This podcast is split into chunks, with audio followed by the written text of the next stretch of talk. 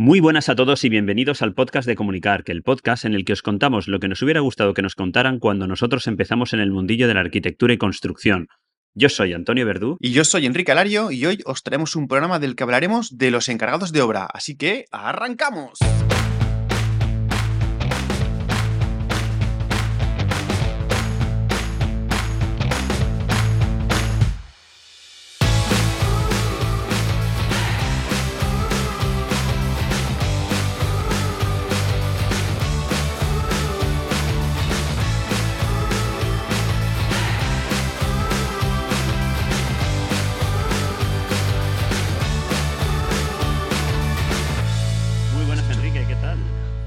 ¿Qué, qué corte has hecho, tío?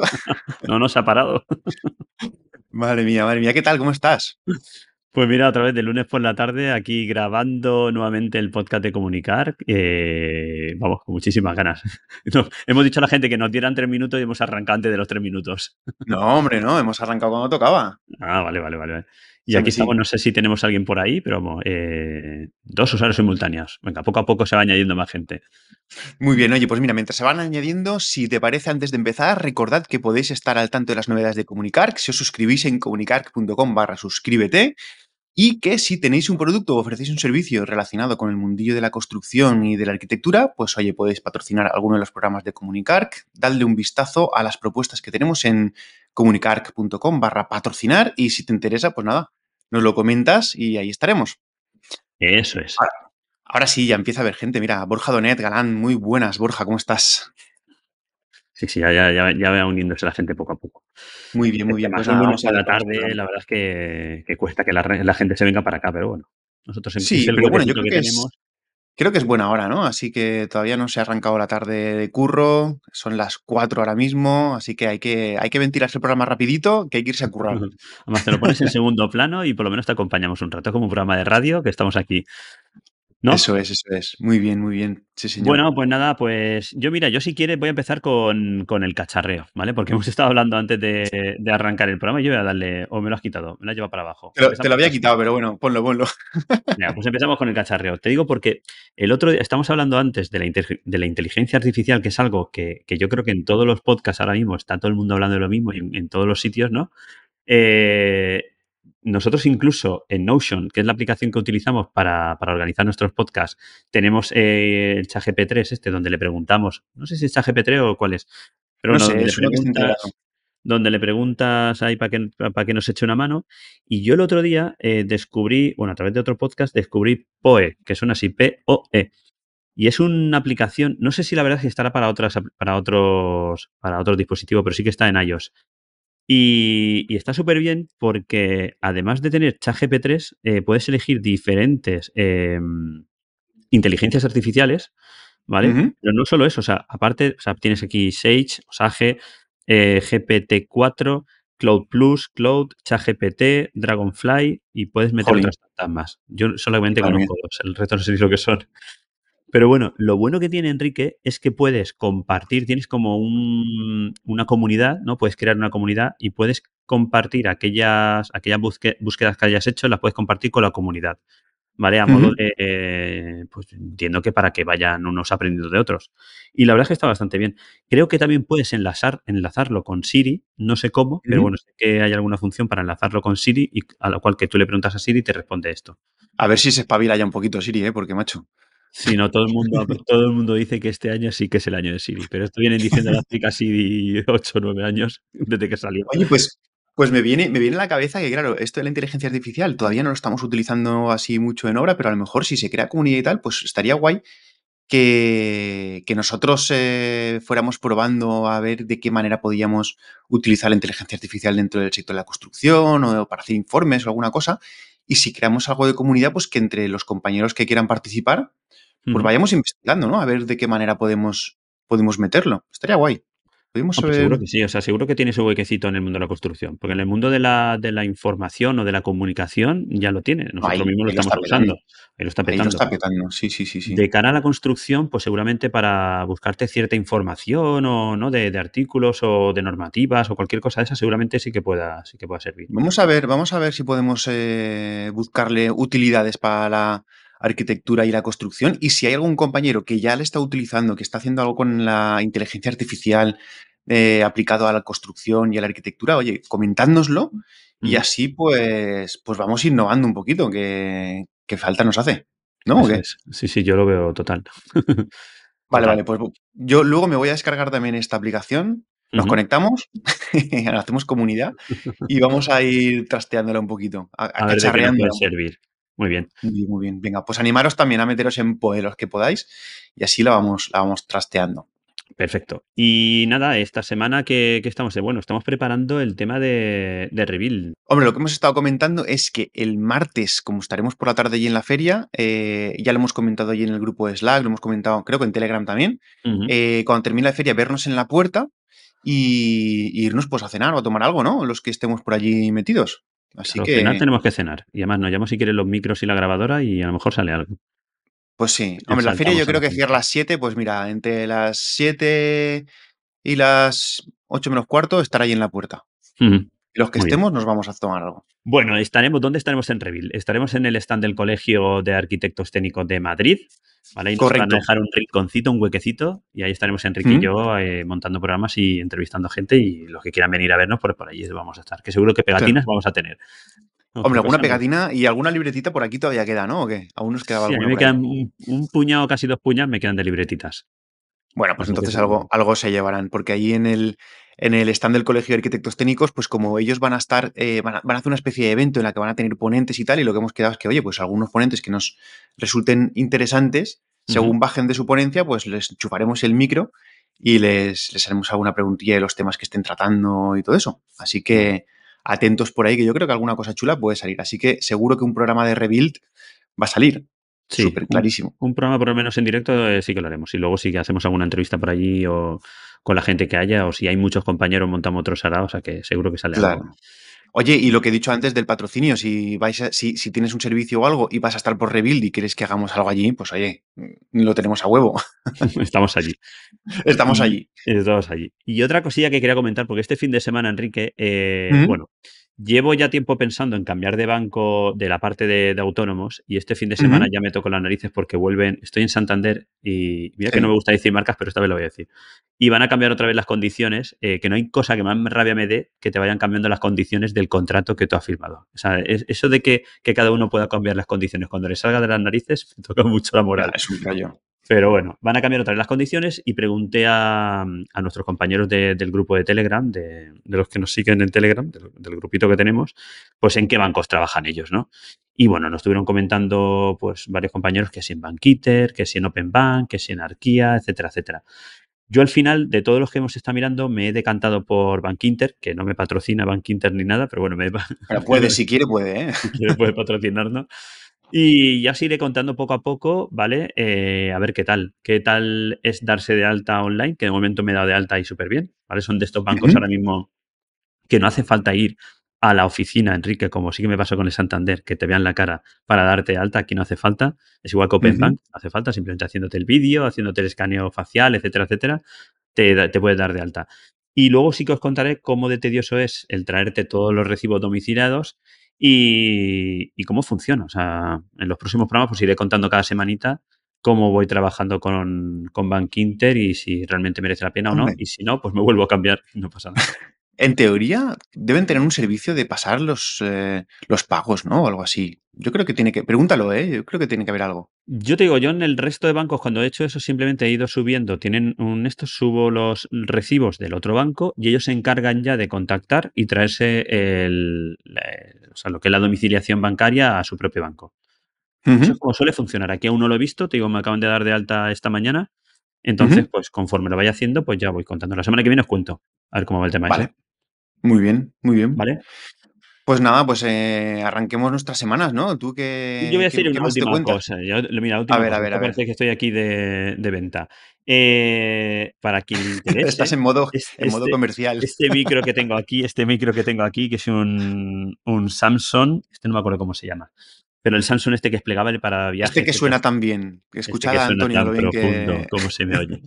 Este lo tengo en venta, os lo digo por si alguien se quiere, vamos, si quiere iniciar en el mundo del podcasting o lo, necesita para cualquier otra cosa, lo quiero vender, ¿vale? Porque me quiero comprar otro un poquito más más, más profesional como que tiene Enrique, que, se, que es un, un, señor micro. Y ya viendo cómo vamos, pues, pues quiero, quiero cambiarlo. Eh, lo tengo en venta si alguien quiere por, por privado o bien en Telegram o en el, en el, grupo de Slack o bien que me busque en cualquier red social que, que me busque, lo, lo, comentamos. Y ya está, Enrique, ya no vendo más ni digo nada más. Ahora sí que arrancamos la semana si no, quieres. No, no, no, ¿No te había dado envidia con el medidor? ¿Al final no te vas a animar o qué? No lo sé, lo tengo ahí también que igual lo meto en venta al Disto 2 y dependiendo lo que si lo puedo vender bien o no, ya veremos. Lo tengo apuntado y no he dicho nada porque no sé lo que voy a hacer. Culo veo, culo quiero. No, sí, al final, sí, sí. a ver, igual que la gente decía que estaba clarísimo que yo iba a acabar con uno, a ver, tú vas a tardar más, pero vas a acabar con un X4 también o con algo así. lo tienes. A ver, está escrito. Está el escrito. otro día estaba en el colegio, en el Teixereta este que estoy haciendo, y estaba con el Disto 2, ¿vale? Que tenía que hacer una medición a un tubo de acero galvanizado y aquello reflejaba y no veía el puñetero, no, no, no veía el punto. Y decía, te digo, este con el de Enrique, seguro es que, que te se hace ve. falta. Se es ve que que, porque me puse las gafas y no lo veía bien el puntero. Y, y, estuve a esto, pero dije, no, venga, que ya son demasiado castos, ya poco a poco, una cosa detrás de la otra. Oye, al final, ¿te llevaste el Moasure? ¿Lo has probado o qué? Sí, estuve en Madrid, tuve que hacer un levantamiento de la excavación. ¿Por qué? Porque le pedí al jefe de obra que me pasase la medición del topógrafo para, bueno, para contrastarlo con lo que tenemos en medición.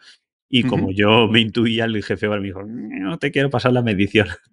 Digo, no te Ya, preocupes, no te preocupes que ya si eso me busco yo y me lo mido yo. Y me hice un ya me tanteo, hago yo. ya me lo hago yo. No, Ujú. hombre, metro cúbico arriba, metro cúbico abajo, pero sí que tengo hecho un tanteo de la excavación, con lo cual me vale para lo que yo quería. O sea que me ha guay. servido, me ha servido. Me ha hecho ahí un levantamiento más o menos bien. Y, ¿Ves? y Otra cosa que nos va, nos va a tocar comprar nosotros para tener los do- un- uno cada uno, ¿eh? Porque esto es. vamos a decir a, de Musu- que a no Moasure que, que nos eche otro también a la espalda. Claro, porque si viviéramos a cinco minutos, pero es que vivimos a una hora y media, coño. No Que así no se puede. Ahora te- en Reveal te lo dejo otra vez. Bueno, La ya veremos cómo hacemos. De todas maneras, si alguno quiere. Si alguno quiere recordar que podéis adquirirlo que podéis ver lo que es el Moasure en comunicar.com barra Moasure. ¿Vale? Así que, de, de hecho, tenemos pendiente hacer ahí unos vídeos o algo para, para enseñarlo. Sí, Pues nada, muy bien. Eh, a ver, creo que han comentado algo ahora mismo en Telegram, ¿puede ser? Miguel Ángel Rus Carretero. Yo acabo sí, de estoy, arrancar con Bankinter le estoy diciendo yo, por. Sí, eso es lo que me está diciendo. Le estoy diciendo, por favor, mándanos los comentarios a YouTube porque estamos en directo y así los leemos aquí directamente. Bueno, nos comenta eso, que él acaba de, arrancar en Bankinter y bien, no me gusta mucho el sistema de tarjeta de coordenadas. Es verdad, eso lo he visto cuando me mandaron la tarjeta de coordenadas. Digo, uff, me recordaba ING Ya, Direct que tenía también la tarjeta de coordenadas. qué rollo. Pero bueno, al final la tienes ahí y ya está, sí. Bueno, muy No bien, muy todo es bien. perfecto. Ahora sí, ahora ya si quieres, meto ¿Sí? música y nos vamos a las semanas, ¿ok? Venga, dale. Venga, dale. Esta semana he estado en Madrid, me fui el martes para Madrid, de martes a jueves, y, mm, y bastante, bastante eh, ¿De martes a jueves? Hostia, cada día, cada vez está más tiempo allí, tío. Pues si te digo lo que tengo que hacer esta semana, eso te lo cuento ahora después lo que voy a hacer esta semana. Esta Vale, semana voy, vale. voy a hacer malabares, pero bueno, ahora después te lo cuento. Bueno, me fui a, a Casa G, que es la, vi- la vivienda esta que te comentaba que estaba, que tuvimos que sacar la medición con el Moasure, y eh, estaban con el primer hormigonado. Fui a revisar, antes de hormigonar, el, la cimentación, ¿vale? Parte de la cimentación que te mandé, creo que una foto desde allí, para que vieses la Sí, qué pasada. Para ser una casa no está mal, ¿eh? Un centro comercial aquello. Y nada, mira, lo único que vi es que tú sabes esas barras que colocan de acero para, para poder acordalar lo que es la cimentación y que no se te mueva a la hora de hormigonar. ¿Vale? Que muchas veces se cruzan una barra que topa con el encofrado. Pues le dije, Dios, por favor, esto quítalo, asegúrame de otra manera, porque es que al final esa barra me está tocando el encofrado y justo por ahí luego tengo oxidaciones y me oxida la, la- la cimentación. Pero el resto perfecto. Tenían la verdad que la obra muy, muy, muy ordenada, muy limpia y sin ningún problema. ¿Vale? Luego me fui a, a otra, a otra villa que tengo, Casa LH que se llama, y, y ahí nada, ahí ya estamos en, bueno, ahora lo que somos la dirección de obra, estamos preparando toda la documentación para volver a arrancar la obra, ¿vale? Porque fue la obra que se paró por las modificaciones que hizo la, el cliente. Y estuve este fin de semana, el sábado, con la aplicación de Concepts, igual luego lo subo, haciendo un detalle de, de una sección de obra. Igual que hay gente que hace mandalas, a mí me da el sábado por la tarde pues por hacer detalles de obra. Me- la verdad es que me re- mi mujer me veía y dice, estás relajado. Y a mí me relaja esto de dibujar, que me gusta dibujar. Y estaba allí con el Concepts dibujándolo y la verdad es que muy bien. Oye, yo es una aplicación que no suelo usar, pero este fin de semana también he estado probándola otra vez más Ujú. y no la había yo pillado el gusto, pero creo que no, no había no la había visto bien cómo se utilizaba, pero este fin de semana que le he dedicado un poquito más y sí que tiene su gracia, ¿eh? Igual, no sé, no, no, no hace falta pagarla, eh, aunque si la pagas pues parece que hay un montón de cosas. Sí que le he visto un poquito más de Yo gusto a creo. Enrique, en su día eh, podías pagar eh, cosas sueltas. Por ejemplo, yo creo que si luego quieres exportar a PDF, creo que era, en su día había que pagar, pero a lo mejor pagabas Ujú, dos euros y ya tenía la exportación a PDF, ¿vale? Y yo pagué dos o tres cosas, dos o tres chorradas que eran de dos y tres euros. Ahora sí que es verdad que necesitas una suscripción mens- eh, mensual o anual pero no sé, a mí no me ha hecho falta nada. Yo, vamos, el, el modo de utilizarla al final es coger una capa, la capa de abajo, eh, me cojo un, un lápiz en un color, en color naranja o color rojo, y me hago un bosquejo, ¿no? Me hago un bosquejo en sucio y luego voy metiendo capas eh, eh, por encima de esa primera capa, donde voy ya trazando en limpio lo que quiero dibujar. Y luego lo coloreo incluso con acuarela. Cojo otra capa, que es acuarela, y voy dibujando, y es que se quedan unos detalles bastante chulos, Sí, sí, sí, quedan bastante. Sí, Ya sí. luego depende del tiempo que le apliques. Cuando más tiempo, mejor se te va a quedar, está claro. Hombre, claro. Pero si quieres hacer, yo además tengo un amigo, un amigo arquitecto de, de Sevilla, de Córdoba, perdón, que él trabaja con esta aplicación y hace unos, unos bosquejos. O sea, él, él lo utiliza de la siguiente forma. Va a lo que es la, él hace mucha reforma no integral, va a la vivienda, hace una foto y sobre esa foto la pone de base y dibuja toda la modificación que hay que hacer sobre la foto. Luego quita la foto y se ve eh, el bosquejo de lo que ha querido hacer. Y es una pasada, ¿eh? Hay una aplicación que se llama Morfolio que, que creo que era precisamente Sí. para eso también, ¿no? Me Sí, sí, hay varias aplicaciones y creo que hay otra también de, de SketchUp, no, de Sketch, de Sketchbook o algo así que también se llama, que también se puede Pro, hacer. sí, que es de. Autodesk, me parece. Correcto. Y otra también Eh, que es de Moleskine, que también creo que también te deja hacer. Sí, Pero bueno, yo, yo he varias. utilizado varias y al final esta es la que más me ha gustado. No, Muy bien, muy bien. Bueno, pues sigue con tu semana, que te he cortado. Venga, sí. Luego me fui a la. Bueno, estamos haciendo. He empezado la semana pasada, arranqué una reforma integral en una vivienda en el centro de Madrid, de la que tenemos eh, bueno, una planta de 200 y pico metros y lo que se va a hacer es sacar dos viviendas individuales. Y después de ya tener todos los papeles en regla, por fin. Ah, esta es una obra, Enrique, que te comenté la semana pasada, que es la Sí. primera obra que he dado de alta en el Colegio de, de Arquitectos Técnicos de Madrid. ¿Vale? Eh, que lié una el viernes que no veas, pero me lo están resolviendo. Es culpa mía, culpa mía.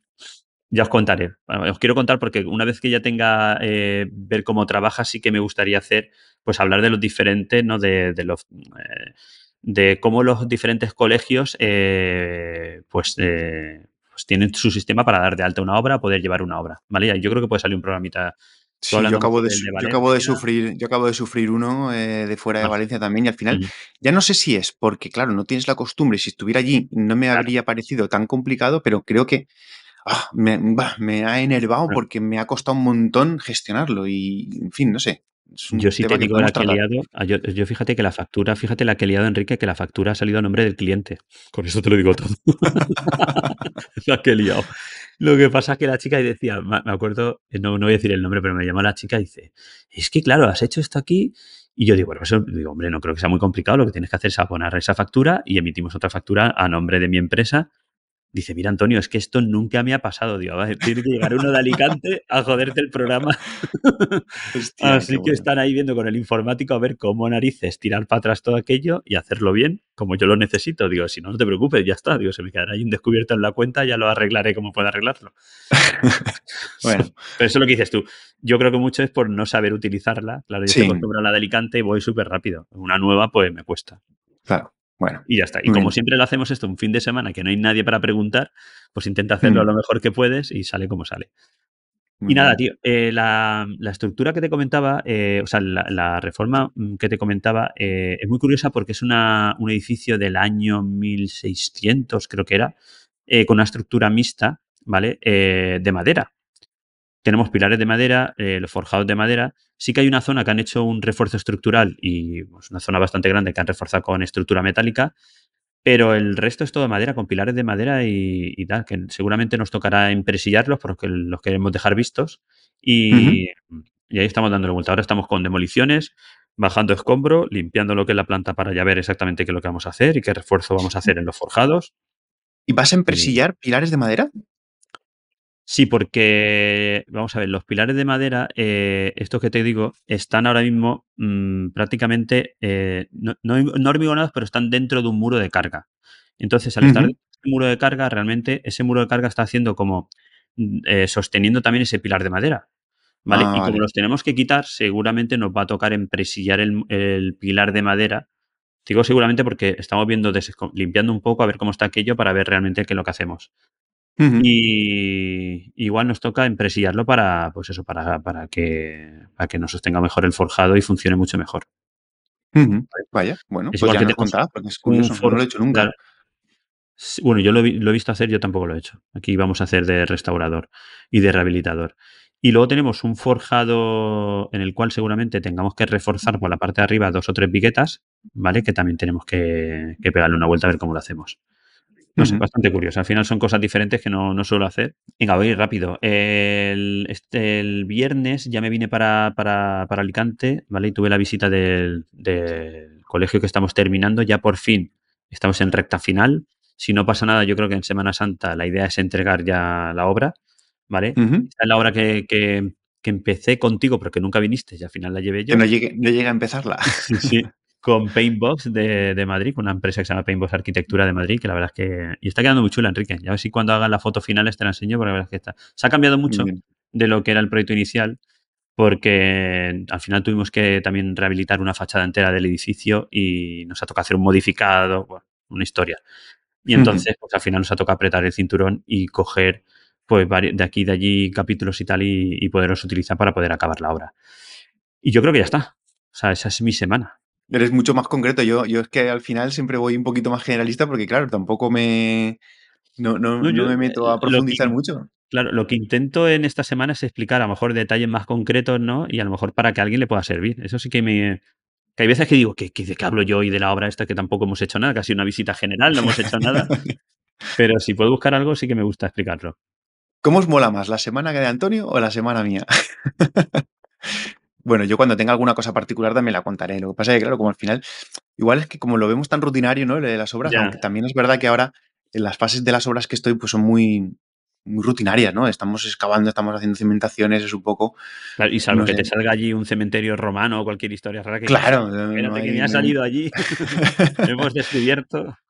no hay mucha historia. Además, aquí básicamente esta semana ha sido semana fallera aquí en Valencia, o sea que, aunque he tenido alguna visitita de obra muy rutinaria, pero vamos, no he tenido, no he tenido mucho lío porque además a mí me toca huir de, los ruidos. Eh, aquí en Valencia, para el que no lo sepa, pues es un ruido constante desde el día 15 de, de marzo, todo el día en la calle, pues petardos y tal. Y bueno, a mí me encanta, la verdad es que yo soy fallero, he, he sido fallero desde antes de nacer. Lo que Mm, pasa es que, bueno, pues a mi peque le dan miedo los petardos y a mi mm, perro le horrorizan los petardos. O sea que me, he te- me he tenido que ir de Valencia y nada, pues ordenador bajo el brazo y normalmente pues me voy a la casa que tenemos eh, de veraneo en, en la playa, allá por el sur, en la manga del Mar Menor.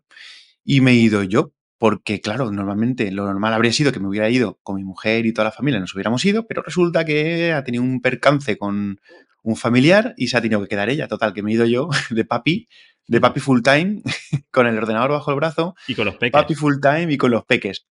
Así que nada, ha estado, ha estado muy curioso y bueno, pues he podido currar, la verdad es que sí que me sí que he podido hacer cosas allí con el ordenador. Y además, pues también he aprovechado y como me iba para el sur, pues tengo las dos obras que tengo allí en Elche y en Torrevieja, que estoy haciendo las coordinaciones de seguridad y salud. Y digo, oye, pues mira, ¿sabes qué? Me paro en Elche, luego me paro en Torrevieja y hago las visitillas. Así que me, me dejé a los peques en el coche durante la visita. Te, Bueno, te voy explicar, te- te voy a explicar una. Yo me perdona que te interrumpa. Sí, sí. Eh, cuidado con eso, que yo me acuerdo hace dos, tres, tres años o por ahí con, no, más, o cuatro años. Pablo, yo tengo mi hijo mayor, tiene que 13 años, pues tendría nueve años. Y digo, Pablo, voy a salir un momento a la visita de obra, igual. Yo te quedas aquí con su iPad, estaba ahí jugando, le digo, si quieres salir del coche, sales y cierras con la llave, tenía nueve años, que no. Bueno, Enrique, eh, no salió del coche y cuando llegó yo allí estaba chorreando como una mona, sudando. Digo, pero hijo mío, pero, o sea, No, hombre. susto, te digo. Ellos, ellos salieron, los míos salieron. Además, el, el mío mayor tiene 16 años ya, entonces Claro. no, no había problema, salieron del coche. Lo que pasa que, ¿sabes qué? Me, me vino a la cabeza y digo, yo creo que en otras generaciones habrían Mm. entrado a la obra conmigo. Ahora es imposible. Ahora, ahora es implanteable que, que mi hijo, igual pequeño, quizá no, Pero mi hijo mayor me habría hecho ilusión que entrara conmigo en la obra, equipado evidentemente con su casco, con su todo, pero yo creo que ahora es implanteable, ¿no? Que entre en la obra y creo que podría, yo creo que estaría chulo que, que, que mi hijo pues pudiera haber entrado conmigo, que viera lo que hago, que, que estuviera dentro de una obra, además son, unas obras ya bastante, bastante grandes, pero, pero creo que hoy en día ni nos lo planteamos, ¿no? Es jugártela, yo creo. Porque si pasa cualquier historia, Si no es porque pase, ¿no? Es por- porque antes también podía pasar. pero claro, eh, a ver, la obra también está muy controlada, la, la contrata la lleva súper bien, está súper limpia, está todo en el sitio, sin entrar con casco y tal. Yo no sé, a mí me habría molado. No sé cómo lo ven los compañeros el hecho de que puedas entrar con tu hijo así ya medio mayor a ver, a ver cómo trabaja No, papá, al final es, ¿a partir de qué edad puede entrar una persona en una obra? Es- no lo sé. Pues no lo sé tampoco, pero yo, yo sé de compañeros que, que tienen fotos con sus padres, pero de muy pequeños, ¿eh? De, de muy pequeños y estaban en la obra y con sus padres y tal, fotos antiguas, evidentemente. Y no sé, me parecía curioso. Me, me habría molado que, que hubieran podido estar. Pero bueno, no ha podido ser, así que nada, lo dicho. Estuve por allí por la casa de la playa eh, con el ordenador y papi full time, así que nada. Y luego, por último, eh, también comentar que no sé si os acordáis que comenté hace unas semanas que me había presentado, que me habían invitado a unas licitaciones, eh, dos licitaciones concretamente aquí en Valencia.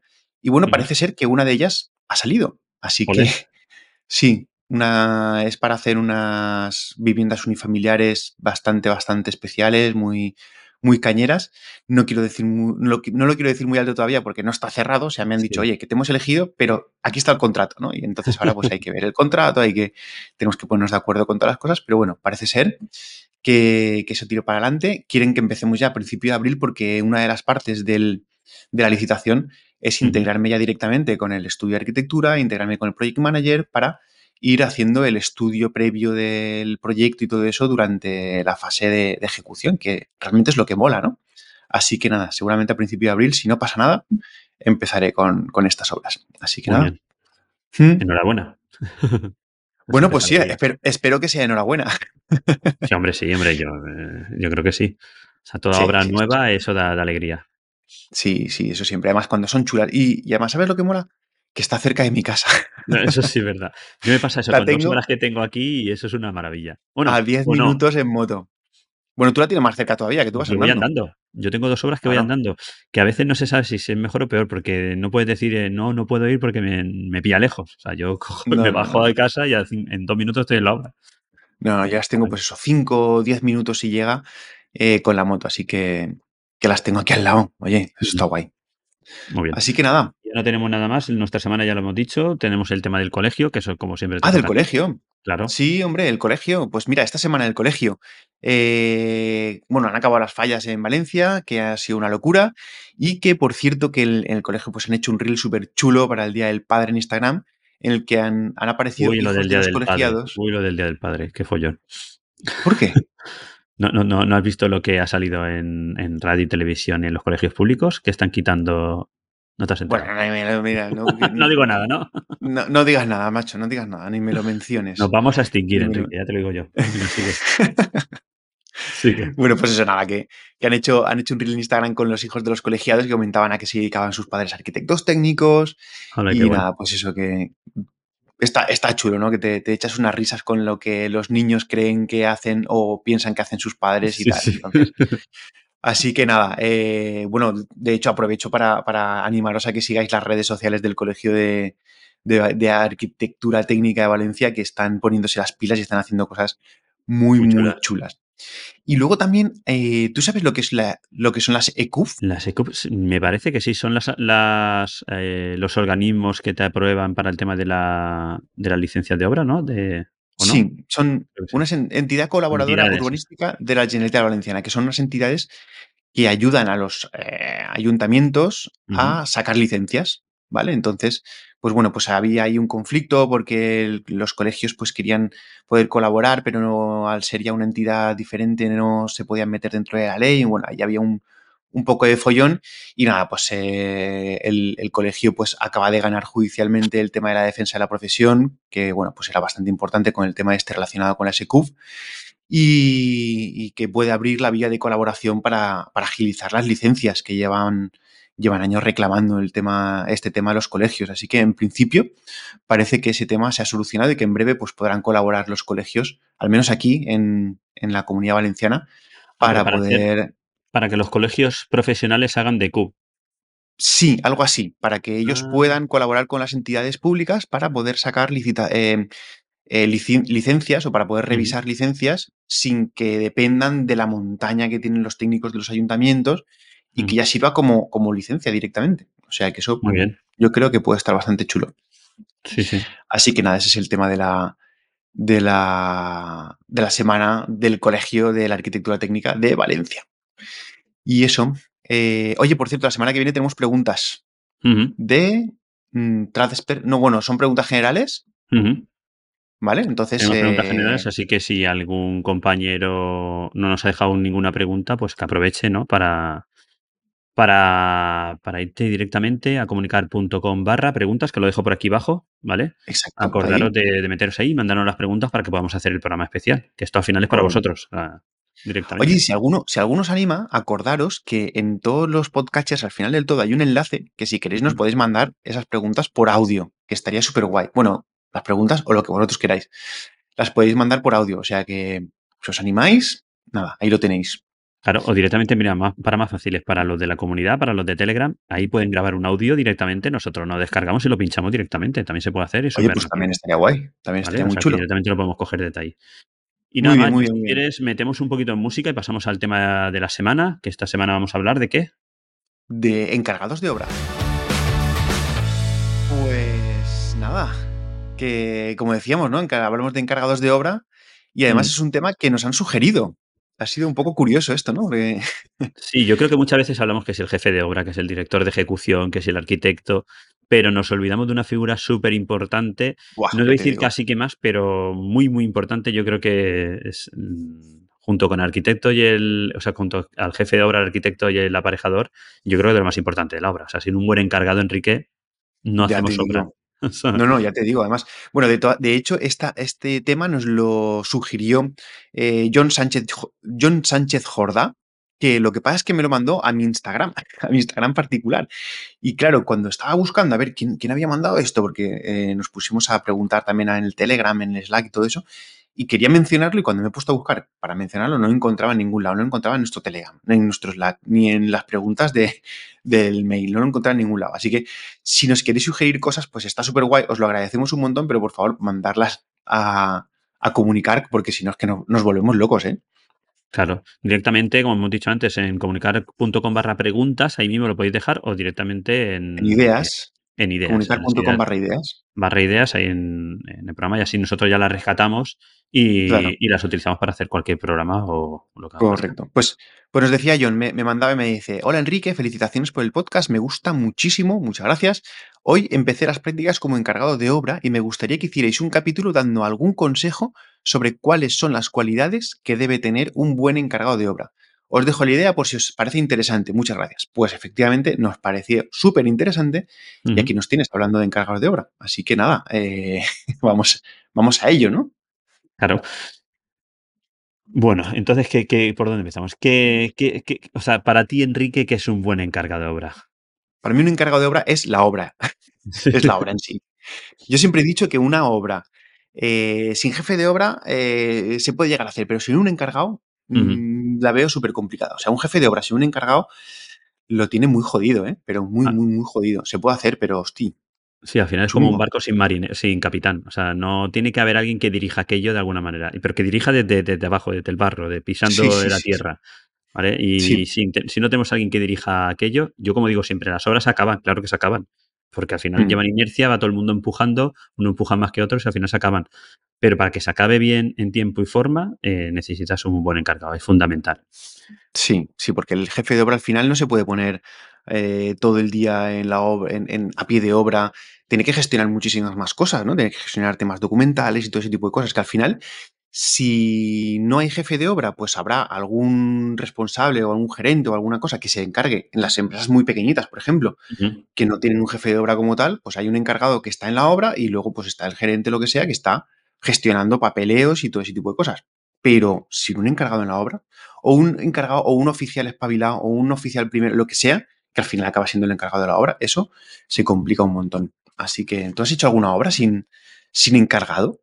Yo creo que sin encargado, ¿no? Lo que estás diciendo tú. Yo creo que sin jefe de obra sí varias, ¿vale? Sobre todo mm, obritas más pequeñas donde el jefe de obra al final es el, el gerente que, que lleva todo el tema económico y a lo mejor el tema de contrataciones, pero el que está al pie de, de obra, incluso a veces llevando dos obras o tres obras, ¿vale? Porque lo que Mm, tú, sí. dependiendo qué obra, eh, si es muy, muy pequeñita, a lo mejor el mismo encargado va saltando de obra en obra y, y va organizando los tajos.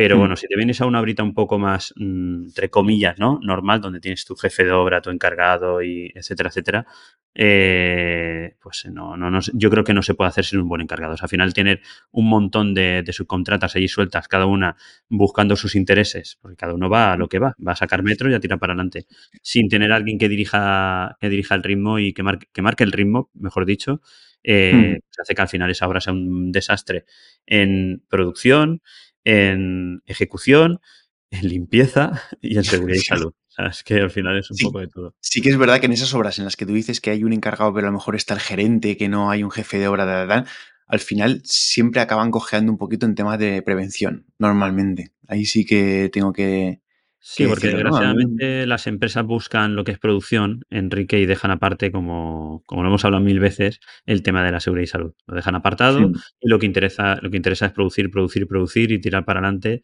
Y el resto, pues bueno, pues sí, se va a ir co- dependiendo lo pesado que sea el coordinador o lo pesado que te sí. pongas, te atenderán más o te atenderán menos para, para que estés contento. Pues sí, pero bueno. Oye, por cierto, como tenemos aquí gente en directo, si alguno quiere mencionar alguna cosa, que lo diga y trasladaremos al, al directo la pregunta que nos, que nos hagan, ¿eh? Eso es. Sí, así no estamos solos aquí la tarde, que parece que estamos haciendo un monólogo y tampoco es la, Sí. Bueno, de todas maneras, también tenemos preguntas que nos han mandado de Telegram y de Slack, así que ahora comentamos nosotros un poquito y luego comentaremos las que nos han llegado también. Vale. ¿Qué más cosas quieres comentar de los encargados? mira, yo quería comentar de los encargados eh, el tema de los estudios, ¿vale? Eh, desde hace unos años eh, la formación profesional está, está luchando, ¿no? Para, para eso, para formar a, a, a- a perso- bueno, a personas que quieran ser encargados, a formarlas como encargados. Y realmente, yo no sé tú, pero yo no he visto en mis obras, no ha venido nadie con estudios de encargado a ser encargado. Desgraciadamente, te lo digo. O sea, y es una no. pena. O sea, es una La verdad es que ha venido gente, gente con muchísima experiencia, que ha estado de peón, de oficial, que ha pasado por todas partes, pero que vengan de unos estudios reglados, no, no tampoco. Y luego aparte está el tema de la formación continua. O sea, un buen encargado, Enrique, lo que tiene que hacer es seguir formándose. Ya no te digo de que vaya a una academia o que se apunte a un curso para formarse, que también, ¿vale? No digamos eso. Pero sobre todo aprender. Mira, yo, yo siempre recordaré eh, un encargado que hizo conmigo el, el corte inglés de Córdoba, ¿vale? Y sé que sigue ahora trabajando, que creo que está en Andorra, o sea, porque oigo de él. Y este tío, eh, eh, o sea, era, era de esas personas que no podían estarse quietas sin aprender. Mm, él tenía su ordenador, sabía manejar AutoCAD perfectamente, se hacía sus despieces de, de, por ejemplo, para sacarse el, el, replanteo de la escalera, se lo hacía él. O sea, directamente él se uh -huh. hacía el, el, replanteo de la escalera en AutoCAD y ya se lo llevaba a obra y se lo replanteaba. Pero no solo eso, o sea, en esa obra aprendió a ser topógrafo, ¿vale? Se, se, uh -huh. se pegó junto a un topógrafo y acabó comprando, la empresa le acabó comprando un, un una estación total para él, porque al final aprendió a, Ostras, qué bueno. sí, sí, a, a, saber utilizarla y, y, de eso se trata. O sea, que al final, de esos encargados MacGyver que digo yo que, que, saben hacer absolutamente todo, ¿no? Que es una llave inglesa y que te, te valen para todo. Pues esa, esa, es una de las cualidades que tiene que tener el encargado. Claro, aprender a manejar los cacharros. Claro, esa inquietud por querer aprender, por querer. Seguro, yo hace tiempo que no hablo con este hombre, pero seguro que en obra va con una tablet. Es que estoy seguro, a conociéndolo. Sí, sí, y eso sí, es, lo, lo, que echamos en falta a día de hoy, ¿no? De, de, de, ese tipo de encargado con esa inquietud, con esas ganas de aprender, con... Sí, porque a veces también el encargado, claro, eh, tiene una, un horario de, de, de 8 a 8, de 8 a 5, de 8 a lo que sea, pero realmente esa formación que tú comentas de la formación continua quizá debería ser también un poco la, las empresas los que les fomenten o los que les metan en, en formaciones, ¿no? ¿O qué? Porque mm, después del trabajo, pues ellos tienen su vida, evidentemente. Yo creo que debería ser un poquito la- las empresas las que les eh, metieran esta, estas formaciones. Sobre todo para, para muchos cacharros, ¿no? Porque los encargados al final, cuando, yo, cuando vamos a sacar un nivel de lo que sea, el que coge el, el- el rotativo y se pone a medir y ese tipo de cosas es el encargado. Pues tiene que Claro. aprender cómo, cómo se maneja ese aparato. Eh, lo que tú dices, una estación, pues a lo mejor, oye, uno más espabilado tiene que manejar una estación, lo de manejar AutoCAD. Yo tengo, tengo un encargado ahora que se llama, se llama Fran, de- no sé si me escuchará, que lo tengo en, en Palma, en Mallorca, Y el tío era, no sé si era delineante o, o tenía estudios de delineación o algo así. Hostia, tío, tienes que ver los replanteos que hacen la obra, macho. es que es, es un- es una puñetera pasada. Pues hacer replanteos es una de las cualidades que creo yo que es lo más, que, que son de las más importantes Sí. en un encargado, ¿no? El, el saber hacer ese replanteo, el saber sacarse eh, las eh, perpendiculares, las paralelas, que al final, yo me acuerdo de esto, estudiarlo en geometría descriptiva, que al final son, son gestos, ¿no? Que no necesitas un AutoCAD para hacer una paralela, sino que con eh, una semicircunferencia lo cortas por aquí y tal, pam, y te sacas la paralela. Pues ese tipo de cosas eh, son cosas que, que creo que tienen que saber los encargados. Y este hombre es una pasada, además todo súper limpito, con los el azulete bien tiradito, vamos, así. En, diferentes de colores, el azulete. Uno de Pues mira, no por-. Porque no le habrán puesto otros colores, pero si por él fuera, yo creo que sí que lo hacía. Pues por eso te digo, ya se lo hace limpio, limpio. Y otra Sí, cosa sí. súper importante, Enrique, de, de un buen encargado es el, el, aparte del querer aprender, el, el querer formarse, el saber organizar. O sea, Hmm. eh, yo ese tipo de encargado que sabe, eh, ¿no? que sabe situarse en la parte de arriba de la obra, ¿no? Como que se pone desde arriba y se queda esa- esos 5, 10, 15 minutos mirando su obra, cómo funciona, cómo se mueve la gente. Y luego baja y empieza, tú ven para acá, tú para allá, tú para esto, no sé qué. O sea, y organiza bien a los equipos y los tiene todos bien funcionando. Eso se echa también muy en falta en, en muchas obras. Se echa muy Sí. en falta. Además, eh, cuando haces eso y controlas esa obra de esa manera, la obra por sí sola está limpia. O sea, es que está Mm. limpia, no se ensucia, ¿vale? Porque cada uno está en su puesto de trabajo, va, va ordenando, va, va, va recogiendo lo que lo, el escombro que va utilizando, o sea, que va echando, y la obra la ves ordenada, la ves limpia, la ves eh, en armonía, ¿no? Y eso es una pasada. Sí, además esa organización eh, tiene que ir de la mano del jefe de obra, ¿no? Porque al final lo que es la planificación general de la obra, pues seguramente la tiene que hacer el jefe de obra, pero claro, la tiene que hacer de la mano del encargado. Eh, Mm. eh, el jefe de obra pues puede hacer su planificación teórica, lo que sea, pero el que el encargado se, se involucre a hacer esa planificación junto con el jefe de obra y que luego sepa cada día qué es lo que tiene que poner en marcha para que se vaya cumpliendo esa planificación, pues también es una de las cualidades que yo creo que es súper importante en, en los encargados de obra, el, saber plasmar en obra la planificación que se ha previsto por parte de la, de la contrata, vamos, de- del jefe de obra. Claro. Y ahí vamos, Enrique, a cuántos jefes de obra, y aquí en el podcast sé que hay unos cuantos que nos escuchan, no sé si hay alguien en directo, cuántos jefes de obra se reúnen con su encargado mínimo una vez a la semana para explicarle, no, eh, lo que está viendo con la dirección de obra o, o cómo él mm, cree que tiene que, que- que andar la obra o cómo que tiene que ir funcionando para transmitírselo al jefe, al encargado, que, es, que realmente es el que está en obra, ¿no? Y tener esa Sí. reunión semanal con su encargado, ¿vale? Para organizarlo. Yo te digo porque yo trabajo, como tú bien sabes, eh, colaboro con una empresa constructora y de los jefes de obra que tenemos allí, mm, mm, no sé si realmente, yo creo que pocos hacen lo que te estoy diciendo yo. Sí que Pues yo creo que y que dicen, sí. pero esa reunión sentados los dos tranquilamente organizando la obra, no la suelen Pues mira, esa reunión debería ser siempre después de una visita de obra de dirección de obra. Incluso eh, las visitas de dirección de obra, eh, yo creo que es interesante también que esté al lado El encargado. Sí. El encargado tiene que. Es bueno que esté al lado. Eh, ya no solo para poner la oreja y escuchar lo que se dice en la visita de obra, también para dar su opinión si se le pide, porque al final yo cuando, cuando como dirección de ejecución, cuando he visto encargados que están espabilados y que están implicados y que saben de lo que hablan y tal y tal, es un gustazo llevarlos en la visita de obra. Es un gustazo porque les preguntas y es una opinión más súper valiosa, ¿eh? Súper valiosa. Un buen encargado de obra, la opinión es valiosísima. Así que, que por ahí, No, y- claro, si, si no, si no están en la visita, pues qué menos que reunirse con el jefe de obra para que el jefe de obra le transmita lo que se ha dicho en esa visita, ¿no? Que menos. No, y lo que dices tú, o sea, muchas veces o sea, es necesario porque realmente el jefe de obra, eh, en cuanto a directa a ejecución directa en la obra, igual hay muchas cosas que desconoce de cómo se están Mm, ejecutando, cómo lo está haciendo, porque directamente lo está haciendo el encargado.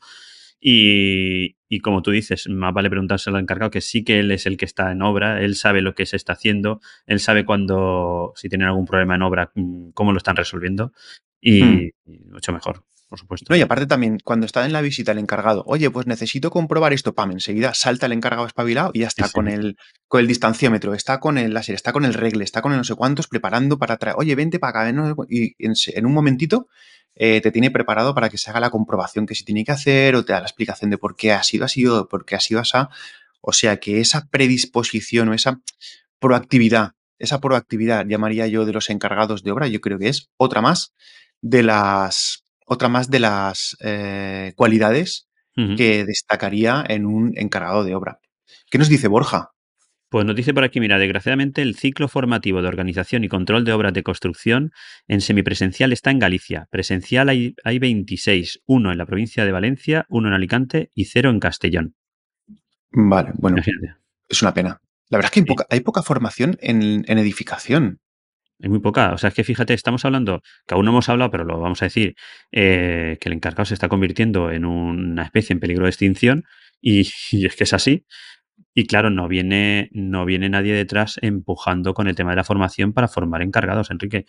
Mm, Y, y el, el no haber formación lo que hace es que al final eh, el que llega a ser encargado a día de hoy, pues es aquella persona que ha empezado, como tú bien has dicho al principio, de peón, que se ha pegado dos saltos y eh, directamente de peón ha saltado oficial, ¿vale? Porque es que ahora van saltando, en menos de un año ya es oficial, y en menos de un año se junta con no sé quién y acaba montando una empresa y él se hace encargado porque mm. sabe algo de obra. Claro, esa persona, desgraciadamente, no tiene eh, eh, la trayectoria profesional para haber aprendido desde abajo mm, todos los oficios. Hombre, a lo mejor, a lo mejor sí que ha tenido el proceso de aprender los oficios porque ha estado mamándolo en obra tal no sé cuántos, pero entonces igual le cogea la parte de gestión de personas, Ujú. que es otra de las cualidades súper importantes. Pero antes de meternos en la gestión de personas, te quería preguntar yo, em, un encargado se forma, pero ¿tú crees que se puede formar un encargado que no ha estado en obra, se mete en una FP y sale encargado? O No. más bien, más ¿Tú bien crees yo que creo un que jefe de que estar... obra, tú crees que un jefe de obra que ha hecho arquitectura técnica sabe de arquitectura técnica y es jefe de obra? No, Pues no, eviden- Es evidentemente. Entonces, Entonces, claro, yo creo que tiene que ser ese, ese, esa figura, como tú dices, de peón de toda la vida en la obra, peón oficial tal que ha estado haciendo muchas cosas, que es espabilado, que sabe, que quiere hacer las cosas bien, que eso es otra de las cosas fundamentales en, en un encargado. Y que se forma, que se forma en la gestión, ¿no? Pero a lo mejor ya no una formación reglada, a lo mejor le pueden formar intraempresa, o sea, dentro de la misma empresa se le puede formar también a un encargado, ¿no? ¿Tú qué opinas? No, Sí, lo bueno, veo tan que el, descabellado. ciclo formativo, Enrique, yo creo que aquella persona que hace el ciclo formativo puede entrar en obra no de encargado, pero sí que a lo mejor de capataz de la mano de un encargado, o sea, de ayudante de encargado. ¿Vale? Para aprender realmente cómo es el oficio. Igual que nosotros, cuando acabamos la carrera, entramos como ayudante de jefe de obra, ¿no? Para aprender el día a día de una obra y cómo funciona una obra. Claro, nosotros salimos de la escuela con muchos conocimientos, pero mm, de obra, lo, o sea, de obra del día a día, lo justo. Y te tienes que poner poco a poco, o sea, ir poco a poco, ver cómo, cómo se mueve toda esa gente dentro de una obra, que hay muchísima gente, ya lo hablamos en la conferencia que estuvimos en Valencia y en Cebisama, y yo creo que eso es súper importante. Y a un encargado le pasa igual, que puede llegar desde, desde abajo siendo peón, oficial de segunda oficial, y aprender varios oficios, o sea, aprender cómo funciona una obra y llegar hasta encargado, por supuesto. Pero yo creo que mm, para hacer atractiva la, la, eh, carrera de, de- de- encargado, yo creo que se debería fomentar bien la, la educación, ¿vale? La formación, perdona, y, y que se formasen encargados, que entrasen en obra como capataces y de ahí poco a poco aprendiesen realmente cómo funciona, porque además en, la, en, los ciclos estos formativos me consta a mí que hacen también muchas prácticas, te- eh, prácticas, o sea, hacen práctica, ¿vale? No vas a saber mm, levantar una, un, un aparejo de ladrillo igual que lo hace un, un ladrillero, pero bueno, por lo menos ya sabes cómo funciona, cómo trabajas y tal. Y una vez que estés en obra, pues me imagino yo que ya verés, verás la idios- idiosincrasia, idiosincrasia de la obra, ¿vale? El más y menos y el cómo funciona, etcétera, etcétera. Y con los años, pues llegar a ser un buen encargado. Con- yo creo que, que- yo creo que están las dos vías, ¿no? Directamente de abajo, poco a poco, y, eh, y- o, o lo que dices tú, empezar desde abajo y aparte formarte, ¿vale? Para, para tener esa parte de que te eche una mano en replanteos, eh, Hmm. también de la gestión económica.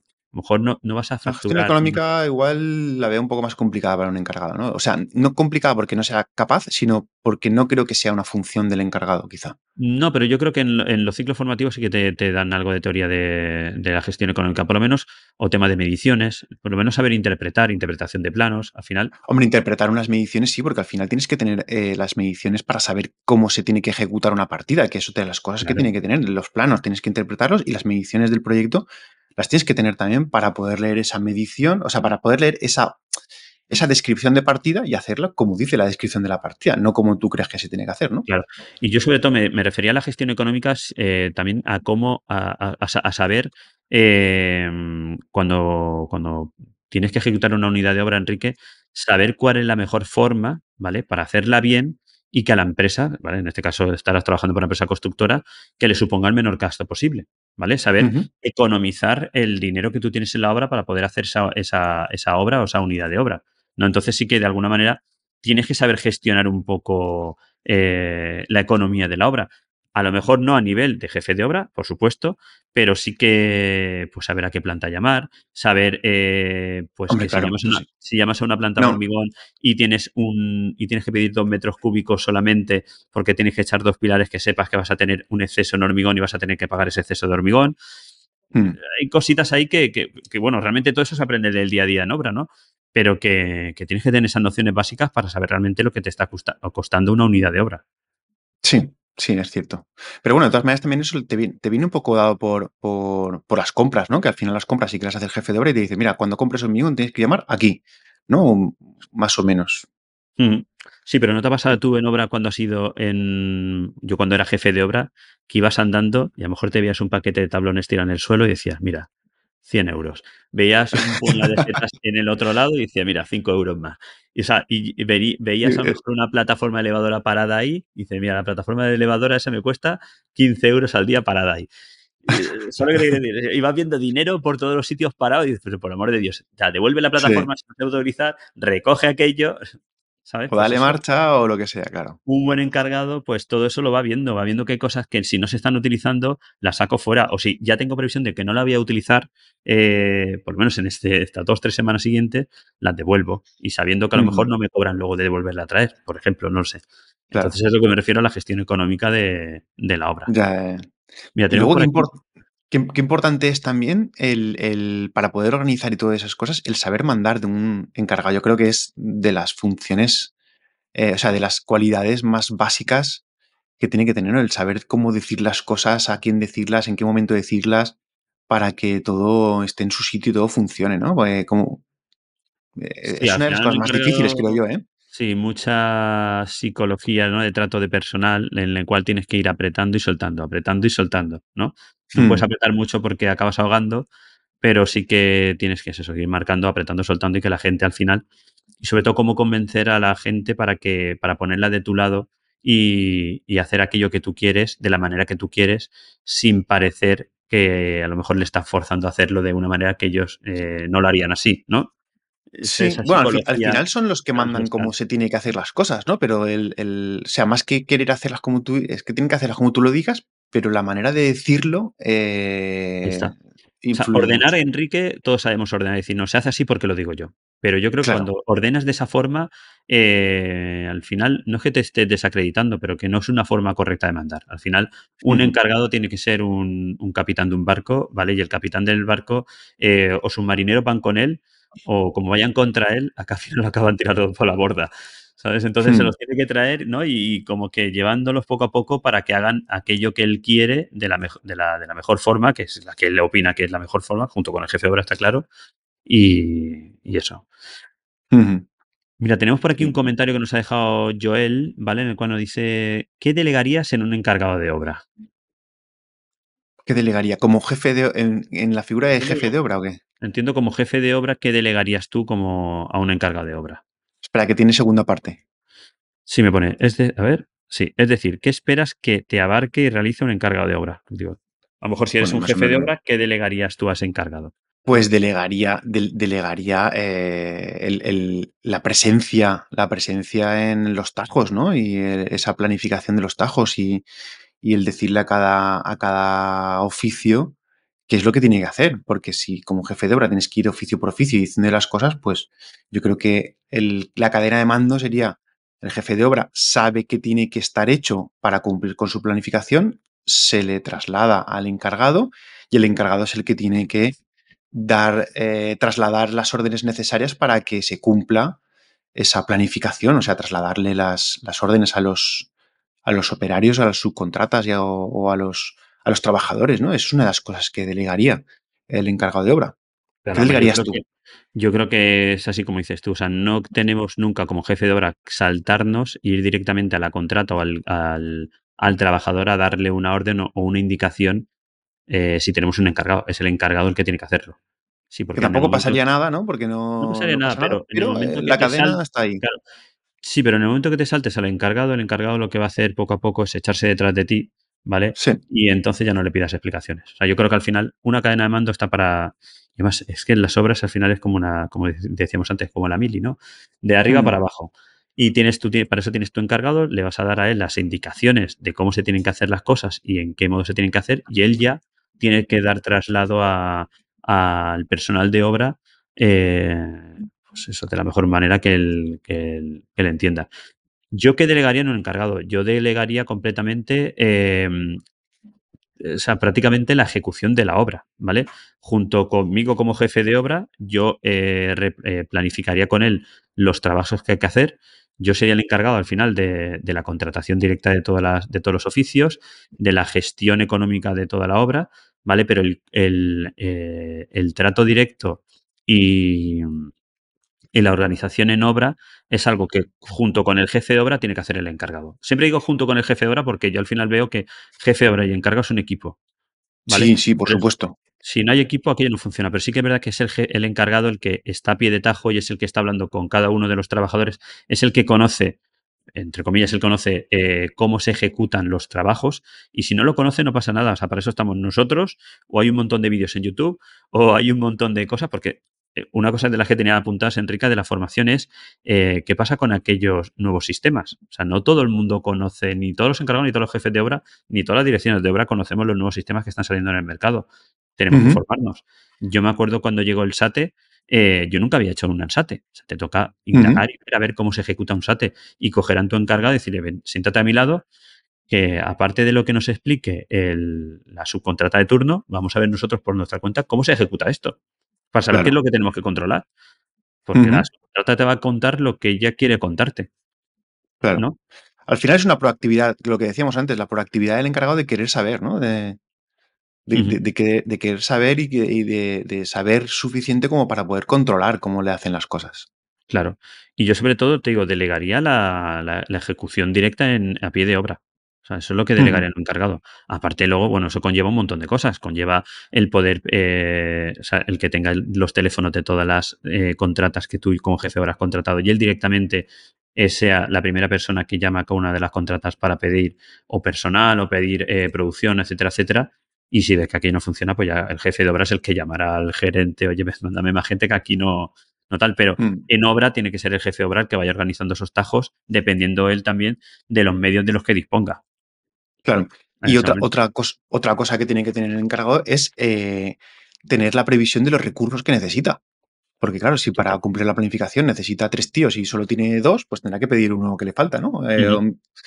Entonces, es esa- ese control de, de equipos, ese control de cantidad de recursos para los equipos, eh, también es un tema que al final es el encargado el que le tiene que decir al jefe de obra, oye, jefe de obra, me falta eh, tanta gente o necesito a tantos tíos aquí, otros dos aquí, otros dos allá, para que esta planificación que me estás planteando la podamos llevar adelante. Eso es, al final te- otra vez volvemos al tándem. El jefe de obra marca el ritmo que tiene que llevar la obra y junto con el encargado ven las necesidades que tiene la, que necesita la obra para poder cumplir esos objetivos. Y a partir de ahí es el encargado el que, el que junto con el jefe de obra, pues buscan esos recursos para poder, para poder cumplir lo- los objetivos marcados. Correcto. Que además también, pues mira, por ejemplo, los encargados también tienen que adelantarse a los tajos que se van a ejecutar para tener una previsión de la herramienta o los medios auxiliares que se van a necesitar. Claro. Porque si mañana necesito una escalera más alta de lo normal porque tenemos que hacer un techo que está a tres metros y pico y no tenemos la escalera, pues tendrá que preocuparse de que al día siguiente estén los medios auxiliares necesarios para hacer esa, ese trabajo o esa herramienta o ese lo que sea, ¿no? Claro, qué gusto ese encargado que, que estás tú sentado en el despacho y está todo el rato viniendo. Oye, Antonio, eh, dame la- el plano de no sé qué. Oye, Antonio, ¿habéis Sí, pedido sí, esto? sí, Oye, ¿tenéis ya visto esto? ¿Tenéis? o sea, y te está pidiendo antes de que llegue. O sea, Sí, eso adelantándose. te agobia como jefe de obra, te agobia mucho. digo, Espérate, hombre. Pero mm, estás viendo que ese encargado está yendo por delante de ti. Da tranquilidad. pidiendo- a- sí, sí, agobia, pero da tranquilidad el tener un jefe, un, un encargado así. Sí, sí. Mira, Joel nos dice, perfecto, muchas gracias. No acababa de ver la diferencia con el jefe de obra, pero como bien decís, forman un equipo. Pues sí, Joel. Al final el jefe de obra y un encargado son un equipo. Uno está, el jefe de obra desgraciadamente está, mm, lleva muchos trámites administrativos, está mucho en oficina, pero realmente es quien junto con el encargado marca el ritmo de la obra y ya que tiene trato directo con la dirección de obra y con la dirección de su empresa, ¿vale? Eh, entonces marca el ritmo de la obra y dice cómo y en qué tiempo se tienen que ir haciendo las cosas y al encargado pues el que, el que coordina los trabajos a pie de obra. Efectivamente. Más, cosas que, que tiene que tener el encargado de obra es una capacidad brutal de poder lidiar con los conflictos en obra. Vamos, yo creo que eso Sí. es de fundamental. Psicología. Psicología, exacto. Sí, es Exacto, porque una obra eh, dura mucho, eh, se convive con mucha gente de muchos pareceres diferentes, con muchos intereses diferentes y siempre se generan conflictos. Y el, el encargado de obra yo creo que tiene que tener una capacidad de resolver conflictos, pero vamos, eh, fundamental, fundamental. Así Sí, sí. que entre mandar y resolver conflictos ya se puede tirar el día entero. Al final es un psicólogo, es un psicólogo en obra que tiene que ir tratando con, con muchísima gente, gente que no tiene estudios, gente que, que desgraciadamente en obra entra y como O, que los tiene, pero tiene otros intereses, que van allí a hacer destajos, o que van a terminar rápido, o que tienen eh, que. o que han contratado barato y tienen que hacerlo de otra manera y tienes que lidiarlo. En fin, hay mil conflictos que se generan en una obra. Mil. Eso es súper importante. ¿Y, y qué opinas tú de los encargados de, de- de estas obras que el encargado acaba siendo el recurso preventivo? Pues no me gusta. Eh, a ver, no, no me gusta. Eh, no me gusta entre comillas. Primero por ellos mismos. Porque, porque les dicen, mira, tu recurso preventivo. Pero ahí se acaba todo. O sea, ya no les Ya. dicen cuál es la misión del recurso preventivo, qué, qué tienes que cumplir. Eh, y aparte, les tienen que dar el tiempo necesario para poder cumplir con las obligaciones de recurso preventivo, porque están adquiriendo unas responsabilidades muy importantes que a lo mejor no las pueden cumplir, porque tienen que cumplir con las responsabilidades de producción. Entonces, si hay un trabajo en el que se requiere presencia de recurso preventivo porque se está haciendo un trabajo en altura o se está haciendo un trabajo con un riesgo especialmente grave lo que sea, el encargado o el recurso preventivo, mejor dicho, tiene que estar presente. Pero si es el encargado y además tiene que estar lidiando con el, el carabistero en otro sitio, que tiene que estar además organizando, que tiene que reunirse con el jefe de obra, que tiene que hacer mil cosas y está incumpliendo su responsabilidad de estar a pie de eh, tajo mm, con el riesgo que requiere su presencia. ¿Qué ocurre? Que si pasa algo, él sigue teniendo la responsabilidad. Entonces me parece mal por ellos mismos. Creo que deberían ser figuras diferentes. O al menos ellos ser conscientes de hasta dónde llegan, porque la mayoría no saben. No, no lo saben. Saben que tienen responsabilidad, pero no saben qué tienen que hacer. ¿Recurso preventivo? Pues vale, pues mira, pon las barandillas y me voy. No, no, no, no es así. es que, es que no, Yo creo que volvemos a lo, de, a lo del principio. O sea, volvemos a, pues eso, depende de la obra, depende, desgraciadamente depende de la obra y depende de los recursos que esa obra eh, tenga. Eh, ¿Que deberían de ser figuras di- diferentes? Por supuesto, pero al final volvemos a lo mismo. Eh, las obras tienen la economía que tienen, van siempre Hmm. súper ajustadas y yo no sé, desde que yo empecé a trabajar hasta ahora cada vez hay menos gente en una obra. Me refiero de la constructora. Sí. Cada vez hay menos gente. O sea, eh, Hombre, sí, hay, hay un montón de obras que se hacen con un jefe de obra un encargado y el resto son todos subcontratas. Todo. Correcto. Pero escucha, pero es que yo he llegado a, a tener a lo mejor un encargado en cada obra y un jefe de obra que te lleve tres o cuatro. Sí. ¿Vale? Sí, o sea, sí. es que dependiendo de la obra, o sea, También depende del tamaño, ¿eh? A ver, el- depende del volumen. Enrique, hay obras ya eh, que con un millón de euros, que son obras grandes, solamente hay un encargado y un jefe de obra. Claro, claro, claro, claro. Y es Pero que con un millón han- de euros yo creo, yo creo que ya cabe un jefe de obra y un encargado. Que menos, ¿no? Yo cuando empecé a trabajar con un millón de euros teníamos un encargado, un jefe de obra, un administrativo en obra y un jefe de producción en obra. Y ahora es que no. tú eres muy mayor. Ya. Pero me refiero a que con... y ahora las obras salen, son más baratas que cuando empezamos tú y yo a trabajar. O sea, cada vez vamos recortando en, en precio. Mm, Mm, En, en indirecto, sí. sí, en sí, indirecto, sí, sí. O sea, es algo que, que vamos recortando ahí, que yo, yo opino que en, en una obra no se tiene que recortar en indirectos. Y, y el jefe de obra, desgraciadamente, eh, lo que hace al final es coger la partida de seguridad y salud y en su Mm. planificación cada vez ponerle menos dinero y cogerse dinero para pagar otras cosas. Ahí lo dejo. Sí, pero luego cuando pasan cosas, eh, todo el mundo se acuerda del dinero que se ha cogido. él. sí, sí, sí, sí, por eso te digo que al final, desgraciadamente, es lo que tenemos y vamos ajustando las obras y, y como tú dices, o sea, claro que debería ser primero, y en calidad nos dice Borja, Mm, claro que sería lo primero que hay que, lo que hay que tener es un buen equipo, eh, que cada uno se encargase de lo suyo, totalmente de acuerdo, pero desgraciadamente eh, no es así, salvo en obras muy, muy, muy grandes donde ya hay muchísima gente, pero en la gran mayoría de obras, y te hablo ya de obras de un millón de euros, que son obras ya considerables, ¿eh? que no estamos hablando de- Mm. del chale del primo de la esquina, que son 150.000 euros. ujú. ¿vale? Que ahí, bueno, pues ahí hay un encargado que lleva tres obras y el jefe de obra que lleva la empresa y un poco más, Sí. ¿sabes? Sí, sí, hay, que- hay cierto volumen que sí que necesita tener, pero qué menos que a lo mejor un jefe de obra, el encargado, y oye, y un oficial, un oficial segunda, un alguien que, que esté apoyando al encargado, que esté un poquito en tareas de limpieza por parte de la contrata, que esté en tareas de recurso preventivo si lo necesita, que esté en tareas de peonaje si hace falta, en tareas de ese, ese chico, e- ese, ese, esa persona que, que está apoyando al encargado, porque el encargado muchas veces también hace esas labores, ¿eh? El, el encargado, un buen encargado, se pilla la escoba y no se le caen los anillos y se pone a recoger, se pone a hacer de todo. Y, y- y tampoco creo yo que sea su labor eh, principal, ¿no? Que si la tiene que hacer, la tiene que hacer, pero creo que al menos haría falta un tercer escalón para que una obra realmente mm, de estas que se hacen con jefe de obra y encargado y todo subcontratado, creo que tendría que ser jefe de obra encargado y un eh, oficial para, para hacer estas labores de, de apoyo al, al encargado. Sí, que no sea una, un- o sea, una contrata, o sea, un personal contratado de una subcontrata, sino que sea propio del equipo de la empresa constructora. propio del equipo, que esté Mm. con la filosofía de la- empresa integrada, que, que, que sea parte de la empresa, ¿no? Que la sienta suya. Sí, Muy bien. si no. Pues yo que, si eso- quieres pasemos a, a lo que nosotros pusimos en el en Telegram, ¿no? Pusimos que qué creíamos que, o qué creía la gente que debería de reunir un encargado. Y si te parece, ¿no? Venga, Pasamos a Vamos a comentarlas las que, las que nos han dicho. Venga, di, di tú, di tú. A ver, pues mira, Javier Escolano nos decía, no decir nunca esto, esto se ha hecho así toda la vida y no pasa nada. Eso es muy buena. Esa es buenísima. es una de las, de las eh, características fundamentales de un encargado. Tiene que ser adaptativo y tiene que, sí. que querer hacer es las cosas la como vida, se no pasa dice, como se dice en el proyecto que se tienen que hacer. Que Claro. al final es, es lo que toca. No como. Que a lo mejor puedes sugerir hacerlas de otra manera. ¿eh? No te digo yo que no. Que una visita de obra, algún encargado nos ha puesto una solución encima de la mesa y me hemos dicho, joder, ¿cómo no se nos ha ocurrido aquí Claro. a cinco tíos que tenemos tres carreras cada uno? Y, y el encargado es el que ha sabido solucionar los temas, ¿no? Pues sí, luego también Da- Daniel Mota, eh, también en, eh, esto ha sido en Slack, nos ha dicho, buenos días, para mí un buen encargado de obra debería ser resolutivo, coherente, que esté dispuesto a asumir, a asumir sus responsabilidades, que las tiene que conocer, Mm.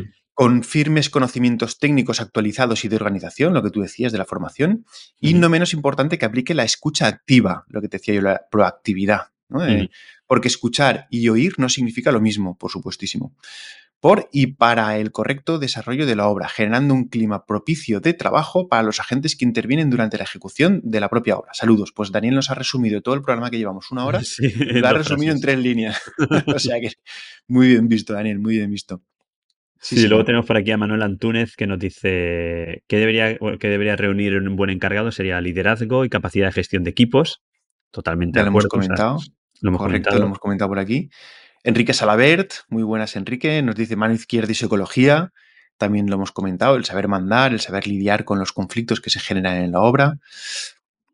José Iglesias, compañero también del grupo de Slack y, y amigo, ¿no? también nos dice organización de materiales, mano de obra y tajos. Totalmente. Correcto. También lo hemos comentado Or- también. organización de la obra en general es fundamental. Eh, Carmen Pérez eh, nos dice que un encargado de obra debería ser proactivo y asertivo. Pues, pues ni más ni menos. proactivo sobre todo para, para, para, ir por delante, lo que hemos dicho también en el programa, ir por delante de las necesidades de la obra. Así Eso que, por supuestísimo. Miguel Paniagua Risueño nos dice también mucho saber hacer y mucho saber mandar. Eh, Mm. Totalmente de acuerdo. Saber mandar sobre todo es mm, pues saber dar las órdenes de aquella manera para que la gente pueda cumplirlas, ¿no? O sea, sin saber, sin imponerse. Es lo que digo. No hace falta imponerse, sino saber decirlo de, de cierta manera para que la gente al final te la traigas a tu campo, ¿no? Y acaben haciendo aquello que tú quieres que hagan. Y siendo motivador también, ¿eh? un encargo motivador es muy, muy importante. Motivadores de, venga, que te apunto una hora más. Eso es motivador, ¿no? no sé, depende, cada uno tendrá sus estrategias. y depende de lo que le deje hacer el jefe de obra también. Porque, Luego no se la apunta y ya está. claro, claro, muy bien. Pues nada, oye, pues eh, más o menos yo creo que ha quedado mm, redondito. ¿no? Lo de Oye, tenemos por aquí apuntado una pregunta que le has hecho tú también a la inteligencia artificial de Notion. ¿No? sí, Vamos eh, a como leerla, curiosidad. como curiosidad. Le, le hemos preguntado a la inteligencia artificial de Notion cuáles son las cualidades que. No, cuáles son las funciones que tiene que cumplir un encargado de obra de construcción. Lo que Ujú. pasa que yo creo que se ha confundido también con jefe de obra. Estas, Es que en lo que nos ha sitios dicho- el límite de una cosa y otra, fíjate que nuestro compañero Joel tampoco lo tenía, lo acaba de tener muy claro. Sí, Y yo creo que la inteligencia, pues le falta un poco de inteligencia, sí, sí. sí, sí. Mira, lo que nos ha dicho es, lo que nos ha dicho es, mira, las funciones, voy a poner voz de, tú, tú me puedes editar luego ponerme voz de robot. Las funciones de un encargado de obra en construcción son múltiples, pero algunas de las más importantes son organizar los trabajos en la obra, asegurándose de que se cumplan los plazos establecidos y se respete el presupuesto. Esto podría ser jefe de obra encargado, encargado está bien. Coordinar a los trabajadores y supervisar su trabajo, asegurándose de que se cumplan las normas de seguridad. Esto yo creo que sí que es de encargado 100%. Ujú. Realizar el seguimiento del avance de la obra, reportando a la dirección de la empresa sobre la evolución del proyecto. Yo creo que esta es más bien de jefe de obra, ¿no? Sí, sí, sí. a la- a El la encargado le reporta al jefe de obra y el jefe de obra reporta eh, más arriba y tal y cual. Ujú. Eh, resolver problemas técnicos que puedan surgir durante la ejecución de la obra. La resolución de problemas técnicos, evidentemente, un buen encargado es capaz de hacerlo, pero creo que la resolución de problemas técnicos es más de, De del de técnico obra. de obra, no del, del jefe de obra. Y luego también nos ha dicho la inteligencia artificial mantener una buena comunicación con los clientes y otros profesionales involucrados en el proyecto. Esto yo creo que sí que es 100% de jefe de obra, ¿no? Bueno, con los clientes directamente el jefe, el encargado no suele tratar. Con los profesionales involucrados en el proyecto, pues bueno, sí. Ahí que- sí, ahí sí, ahí sí. Pues nada, eso, eso es lo que la inteligencia artificial sabe de momento de los, de los encargados de obra. Así que nada, ¿y vosotros qué opináis? Porque esta es nuestra opinión desde el punto de vista, mm, el mío desde el punto de vista de dirección de ejecución, porque hace muchísimo tiempo que no he sido jefe de obra. Antonio sí que está un poquito más metido en, En el día a día de la obra, contrata, sí. en el día a día de la obra, pero son nuestras opiniones y nos encantaría escuchar las vuestras. Así que en los comentarios del programa, oye, ¿qué, qué creéis que son las características que tiene que cumplir un buen encargado de obra? Y, y de momento yo hasta aquí, no sé, Antonio, ¿qué más podemos decir?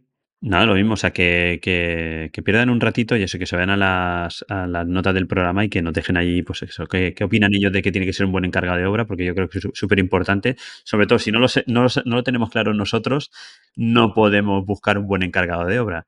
Y sobre Mm. todo, como he dicho al principio, Enrique, que nos vamos a enfrentar a un problema que, que, bueno, que ya lo tenemos encima de la mesa, y es que los encargados se desaparecen, ya no vienen gente joven empujando por detrás para ser encargados, y ya es algo que vamos a tener que, que buscar una solución. O bien cambiando mucha metodología de trabajo, o no lo sé, no lo sé lo que, lo que vamos a poder Habrá hacer, que ver. pero, Habrá que ver o con formación o con, no sé, algo, algo habrá que pensar. pero formación atractiva, ¿no? Que haga que la gente Sí. realmente quiera, quiera volver a obra y quiera estar en obra, porque yo creo que a día de hoy la gente joven no quiere venir a obra. Ese es el Mm, problema. No, me temo, me temo que no. Mm. Pero bueno, pues eh, poco más. ¿Qué te parece si vamos despidiendo? Porque al final se nos ha ido una hora y cuarto de programa. Si no, si aquí tú y yo nos no ponemos a charrar y, y echamos el rato. Ahora, si queréis, vamos a hablar de los jefes de obra. No, no, no, eso, oye, lo dejamos para otro programa. ¿Os interesa que hagamos también un programa de este tipo eh, de los jefes de obra? Eh, si es así, decídnoslo también en comunicar.com barra ideas y lo tendremos, por supuesto, en cuenta, igual que hemos tenido en cuenta pues la pregunta que nos ha hecho John, que a raíz de ahí ha salido este programa. Hemos hecho un programa. Y poco más, eh, despide tú, tío. Nada más, eh, acordaros, como tú bien has dicho de, al principio, de, de ir a comunicar.com barra suscríbete, suscribiros a aquellos que no estéis suscritos en, el, en la página web. Que y no podréis estar en ver. directo aquí con nosotros, igual que Joel, igual que Borja, igual que otros compañeros que han estado aquí en es. directo. Os daremos acceso directamente a Telegram, al canal privado que tenemos de Telegram de los suscriptores y podréis eh, entrar Es gratis, a... es gratis. Es gratis, sí, sí, gratis, no cuesta ni un duro. Eh, Nosotros, por eso buscamos patrocinadores, para que patrocinen todo esto y a la gente les salga gratis. Y, y nada más, eh, daros las gracias por estar ahí. eh, acordaros de, de que no lo hemos dicho. Dime. Que no lo hemos dicho. Que la gente que vaya a comprar en Amazon, que entre a través de comunicar.com barra Amazon. Por Esto favor. lo tengo por, aquí, mira, mira, mira, mira. mira. Ahí está. Muy bien, muy bien. Aquí lo tengo. Eso, es que también nos dejaréis algún dinerito, a vosotros no va a costar nada, pero a nosotros nos dejará una pequeñita comisión que siempre ayuda. Muy y, bien. y poco más. Eh, acordaros de, de en los programas, pues eso, darle estrellitas, de puntuarnos, que eso nos hará situar el programa en la parte de arriba y que mucha más gente nos pueda descubrir. Acordaros Reseñas, también- estaría muy guay. reseñas, comentárselo a vuestros compañeros, bueno, ¿qué voy a decir? Lo de siempre. Que, Pues sí. que lo comentéis Bueno, con pero tú dilo. compañeros. Eso es que cuanto más seamos, muchísimo mejor para todos y haremos que comunicar pues siga creciendo y, y que estemos en más sitios y dando más el follón, que eso es lo que nos gusta. Correcto. Y nos vemos en Rebuild. Así que nada, metemos música, nos vamos y hasta la semana que viene.